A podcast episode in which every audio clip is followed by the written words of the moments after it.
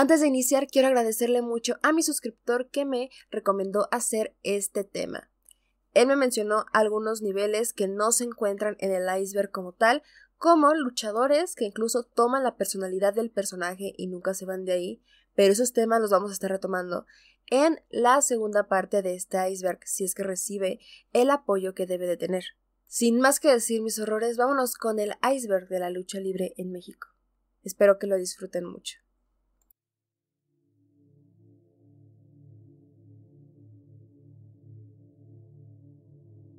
La lucha libre.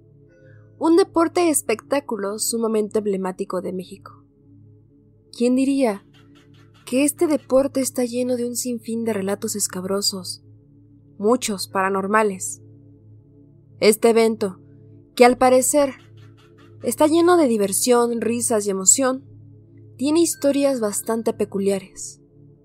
Fantasmas, maldiciones y hasta criminales captados en cámara son el pan de cada día de la Arena Ciudad de México. Hoy les presento tres historias bastante aterradoras de la lucha libre en México. Comenzamos.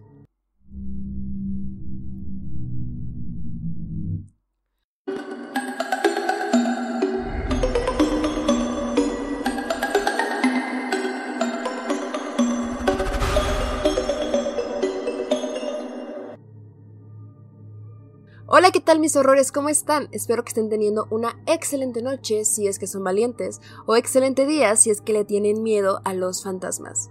Yo soy Marlene Barriaga y esta noche mis horrores les traigo el iceberg o algunos de los niveles más importantes del iceberg de los fantasmas, leyendas que ocurren en la Arena Ciudad de México, pero en general en la lucha libre.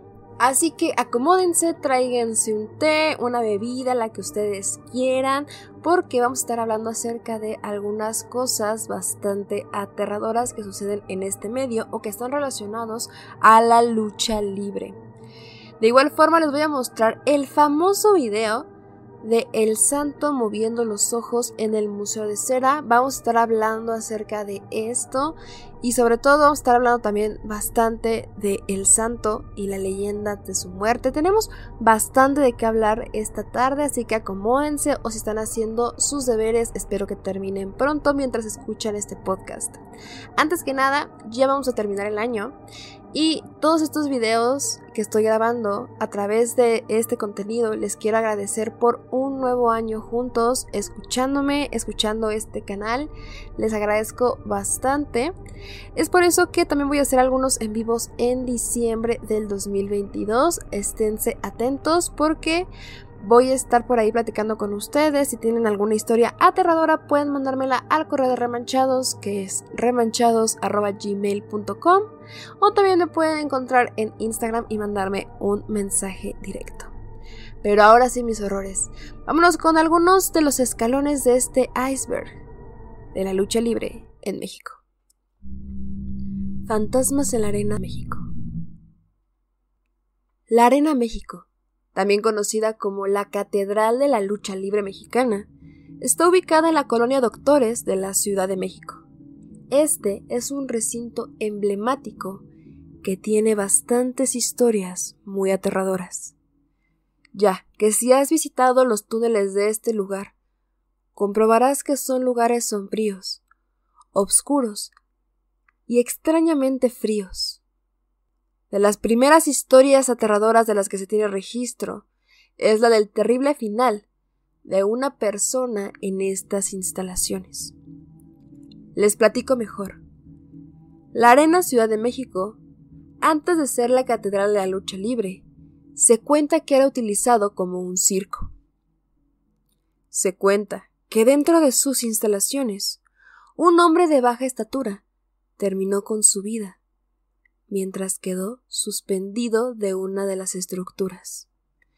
Ya saben que en esta plataforma, así como en otras, a veces no se puede hacer una descripción total del hecho, pero espero que con esto su imaginación les haya ayudado a completar esta aterradora historia. Como les digo, este hombre terminó con su vida en una de las estructuras de este lugar y quedó colgando de ella. Los luchadores y trabajadores de la Arena Ciudad de México aseguran que en algunas ocasiones han escuchado y sobre todo visto a este pequeño hombre. Lo más aterrador es que no han sido avistamientos donde solamente pasa o donde escuchan hablar a alguien. No. Estoy hablando de alaridos, gritos, bastante aterradores que se escuchan en todos los ecos de la Arena Ciudad de México. De igual forma, otro de los entes bastante populares de este lugar es el de una niña que dicen corre entre las butacas y debajo de las gradas, como si intentara buscar una salida, como si estuviera atrapada en esa montaña de butacas. Se cuenta que esta pequeña habría perdido la vida mucho antes de la construcción de la Arena Ciudad de México, pues se dice que la pequeña se extravió y fue encontrada durante la construcción de la arena, lo que significaría que aquella niña tuvo un final bastante triste. De hecho, según el medio de comunicación Excelsior, Hicieron una pequeña entrevista a personal de este lugar, así como a luchadores, y entre ellos a Kuma, que es un luchador que suele estar en este recinto, declaró. Siempre tienes como esa sensación de que si volteo y me sale algo, o de que alguien te está observando, porque al final de cuentas es un lugar donde guardas energías Vienes, te desestresas, dejas toda la pesadez que traías. Y pues, ¿cuántos luchadores no han pasado por este ring? Entonces siento que sí, debe haber algo. Al respecto, Espanto Jr., otro luchador, declaró Desde los vestidores sientes una presencia desde que llegas. Empiezas a cambiarte, sientes esa magia, por así decirlo, es adrenalina. Las presencias, sentir todas las almas del público cuando estás arriba del ring. Creo que todo es un conjunto, tanto del otro mundo como de este. Jesús Aguilar, trabajador de mantenimiento de la Plaza de la Lucha Libre, de igual forma, esta declaración que le dio el Excelsior dice, por ejemplo, a mí se me apareció aquí una niña como de unos cinco años, corriendo en esta parte de atrás. Y cuando vine a guardar unas butacas, se quedó parada la niña donde están las maderas. Y me hablaba la niña, pero no le presté mucha atención hasta que me platicaron la historia de aquí. Una niña perdió la vida antes de que esta fuera la construcción de la Arena Ciudad de México. Al respecto, en esta misma nota, Roberto López Olvera, que es comentarista y narrador deportivo, también ha sido testigo de los relatos que se cuentan de este lugar. Al respecto, López Olvera dijo, Justamente una vez que tuve que venir temprano a hacer unas grabaciones a las 8 a.m., la gente de producción había llegado, y llegué poquito antes. Tenía ganas de ir al baño. De pronto me metí, no había ninguna luz prendida. Y es de verdad impresionante porque no puedes ver 20 centímetros más allá de ti. No entra nada de luz en los baños tétricos, viejos. Suena el agua caer, las goteras. Las puertas se mueven con el aire.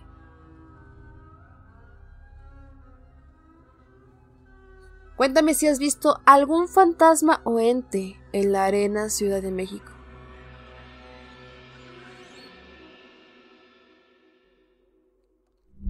Número 2. La Mataviejitas en la Arena Ciudad de México. En este peldaño del iceberg o de las leyendas urbanas de la arena, es bastante interesante y sumamente, eh, sumamente conocido este caso de la Mataviejitas. Si no lo conocen, si eres bastante contemporáneo y no eres tan de mi época, permíteme platicarte. En el 2006 hubo una serie de extraños fallecimientos de personas de la tercera edad que fueron de verdad conocidos en todo el país. Ahí se detuvo a Juana Barraza, una de las A seriales más populares en México. Y se cuenta que fue gracias a una transmisión televisiva que se logró dar captura a esta mujer. Con mucho respeto para las víctimas, permítanme contarles un poco más allá de ella. Esta criminal siempre había soñado con tener éxito en este emblemático deporte como la Dama del Silencio, que era el nombre que utilizaba cuando era luchadora. La Dama del Silencio se alejó de la lucha libre a principios de los años 90 debido a una lesión en la espalda que hasta estos días le sigue afectando a la mujer tras las rejas.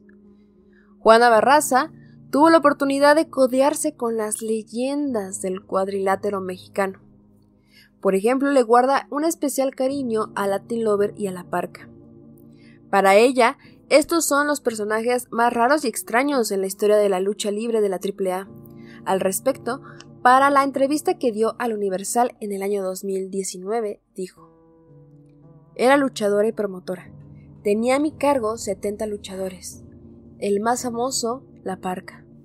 Latin Lover es guapo, pero no se le quita lo mujeriego. También ella es conocida por sus diferentes amoríos. Incluso dentro de prisión se casó, aunque ahora mismo ya está divorciada. Al respecto, Juana dijo que Charlie Manson, el luchador, no el líder sectario, sino el luchador, es el más guapo de toda la baraja de luchadores, al cual recuerda con mucho cariño, pues fue un gran amigo de trabajo. A pesar de que Juana Barraza también es bastante conocida en el mundo de la lucha libre, nadie sospecharía que durante al menos tres años privó de la vida a varias mujeres de la tercera edad, haciéndose pasar como enfermera, ella ha declarado que en cada mujer que ella privaba de la vida, mataba a su madre. Pero aquí viene la pregunta del millón. ¿Alguno de sus compañeros o luchadores que ella promocionaba se habrán dado cuenta alguna vez de quién era esta mujer? No hay duda de que Juana Barraza frecuentaba la Arena México y que para ella Ir ahí era como estar en familia. Tan es así que en una entrevista que dio a Azteca Noticias, que es un canal bastante popular aquí de México, que fue por esta entrevista que lograron agarrarla. Voy a intentar poner algunos fragmentos de la entrevista, aunque ustedes saben perfectamente que a veces televisoras y otros medios de comunicación están al pendiente para tirar videos, pero voy a intentar ponerles un fragmento de esta entrevista por aquí. Soy la señora Juana Barraza Samperi. ¿Ruda o técnica? Ruda de corazón. ¿Y dónde es más ruda, aquí o en casa? Ah, pues en los dos lados. Pero les cuento el chismecito paranormal aterrador que es a lo que vienen. Según La Galera, que es un programa de TV Azteca en donde empezaron a desmenuzar diferentes casos controversiales de crimen y demás, trajeron al entrevistador que le hizo justamente esta pequeña intervención a Juana Barraza antes de que la agarraran, antes de que el mundo supiera de que ella era la famosa Mataviejitas. Voy a intentar ponerles algún fragmento, pero si no, de todas maneras, por aquí les platico qué fue lo que declaró para este programa que se llama La Galera.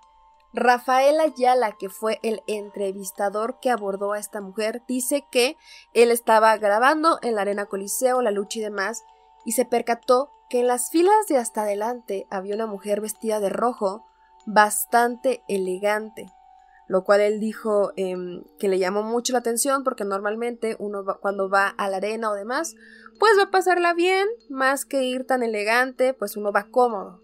Es así como Rafael Ayala, el reportero que estaba haciendo su trabajo esa noche en el Coliseo México, vio a esta mujer entre la tribuna hasta adelante, sentada bastante elegante, se acercó a ella y le preguntó que pues ¿por qué tan arreglada, no? A lo que ella dijo que estaba esperando a su pareja. Oiga, ¿y qué hace aquí? Vengo a ver al novio. Ah, caray, pues, ¿quién es el novio? No, no, no, no se dice. El reportero le dijo si podía saber quién era, si alguien de los luchadores, ella le dijo que no, que era secreto, y entonces comenzó la entrevista. Una de las partes bastante interesantes de esta entrevista es que en alguna parte le preguntan si ella es ruda o es técnica. Aquí en México normalmente eh, se dividen dos bandos para hacer el show mucho más interesante. Hay luchadores que son parte de los rudos, que juegan sucio, que son mal hablados, que son tramposos, de eso se trata el juego. Y los técnicos, que digamos que son las personas que siguen las reglas, los luchadores que pues juegan limpio, si podemos decirlo de alguna forma, y entre ellos juegan y, y la verdad es que el deporte, el espectáculo se vuelve muchísimo más interesante, está muy padre. La cuestión está en que ella le preguntan, ¿usted es ruda o técnica? A lo que ella responde, Ruda de corazón. ¿y dónde es más ruda? ¿En su casa o aquí? Ah, pues en los dos lados. A lo que ella responde, en los dos lados. Este hecho que podría pasar totalmente desapercibida, sabiendo el contexto de esta mujer y de todos los actos atroces que realizó, es bastante aterradora esta respuesta. Según Rafael Ayala, el reportero que realizó esta entrevista que les menciono, fue gracias al camarógrafo que se logró detectar que esta mujer era la mataviejitas. Rafael Ayala dice que los reporteros en sí, en específico los camarógrafos, están bastante acostumbrados a eso, a identificar personas, estar atentas y demás, a lo que este camarógrafo que iba acompañando a Rafael Ayala vio la foto del retrato hablado y vio la imagen que había captado en aquel espectáculo de lucha libre y dijo, deben ser la misma persona. Después de esta entrevista, Juana Barraza fue detenida y comparada con su retrato hablado, que más bien hicieron como un busto para poder darle dimensiones a esta persona que aún no se encontraba. Entonces, al compararlas, se dice que hasta las mismas autoridades admitieron que fue gracias a aquella entrevista que lograron capturar a aquella cruel mujer. pero esas no las traía yo. La verdad perdí la casa. Yo odiaba a las señoras porque mi mamá me maltrataba, me pegaba y siempre me maldecía. Mis horrores, esa ha sido la segunda parte de El iceberg de la lucha libre en México. Es aquí cuando les digo que no olviden suscribirse a este canal. Y ustedes me preguntarán, ¿pero qué pasa si me suscribo, Mar? Pues miren que es la mejor forma de apoyar a este contenido. A mí me encanta compartir con ustedes todo lo que tiene que ver con el mundo del horror, el crimen, el misterio. Sin embargo, ustedes pueden suscribirse a este canal dándole clic al botón que se encuentra aquí abajo, cerca de la descripción. Y entonces van a recibir un aviso cada que suba un nuevo video y así no se van a perder nada de este contenido. De esta forma, ustedes ayudan a que esto llegue a más personas, de igual forma darle like a este video, porque esa es también una forma en la que yo me doy cuenta en que a ustedes les gustan ciertos temas o les gusta cierto video. Entonces, si quieren que haga más de un contenido, ustedes solamente tienen que darle like a este video. Si ustedes gustan, pueden dejarme un comentario diciéndome qué piensan, si tienen alguna otra historia en la Arena Ciudad de México o relacionada con la lucha libre. Y ahora sí, mis errores. Vámonos con la última leyenda urbana de esta noche.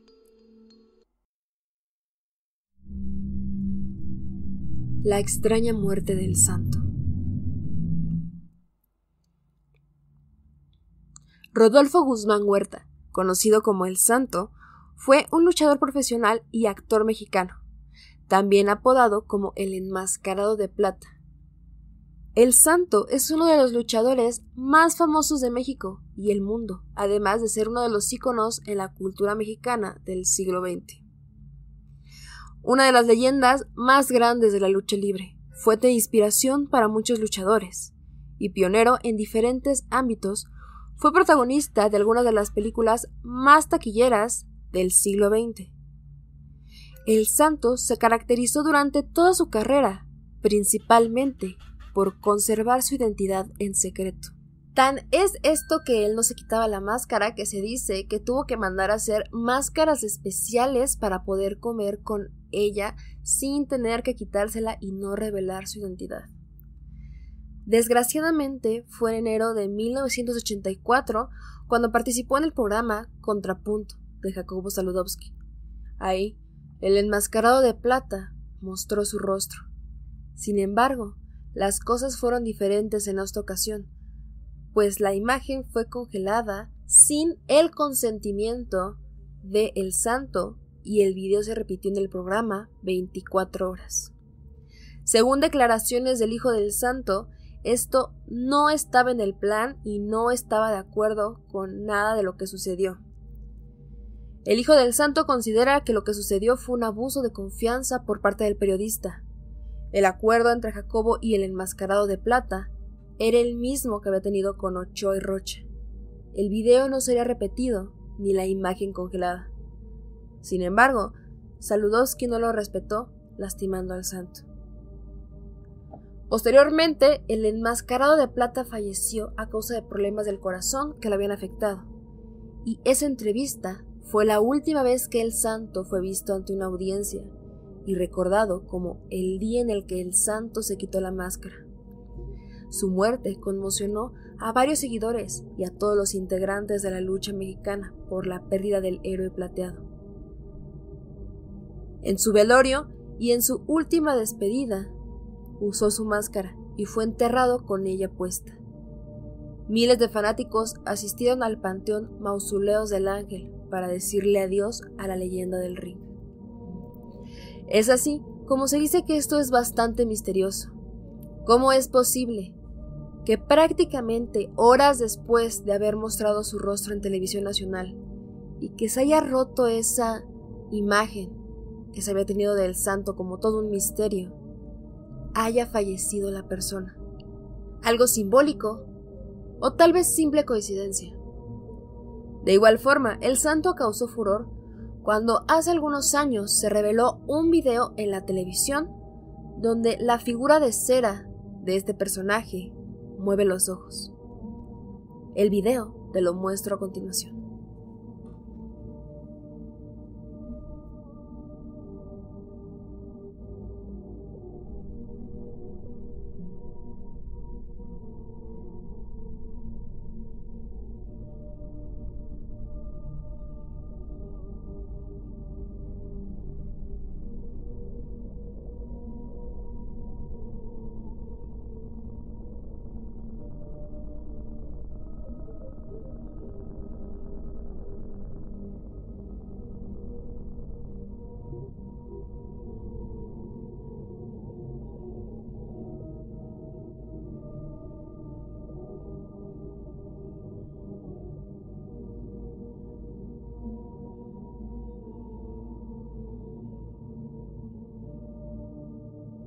Se tiene registro de que el aterrador video fue compartido en redes sociales por la usuaria Karina Valdivia.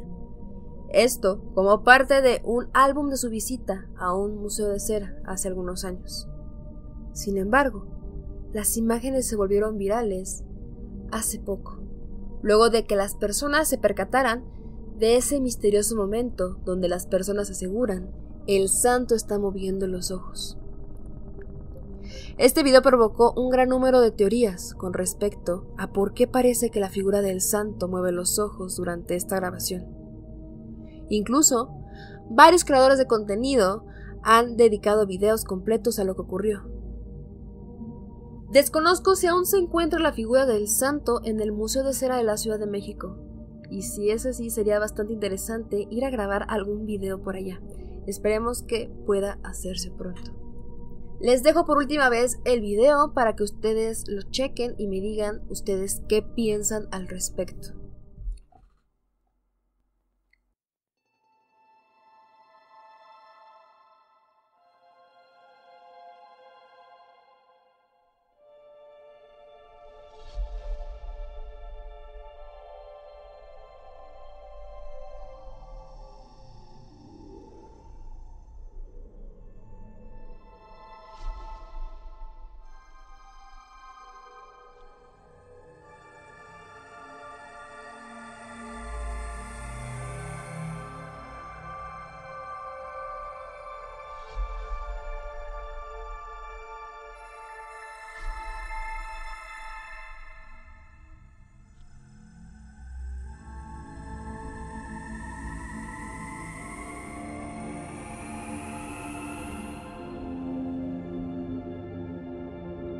¿Será este un video truqueado?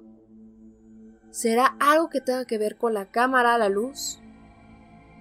¿O es acaso un avistamiento paranormal fuera de serie?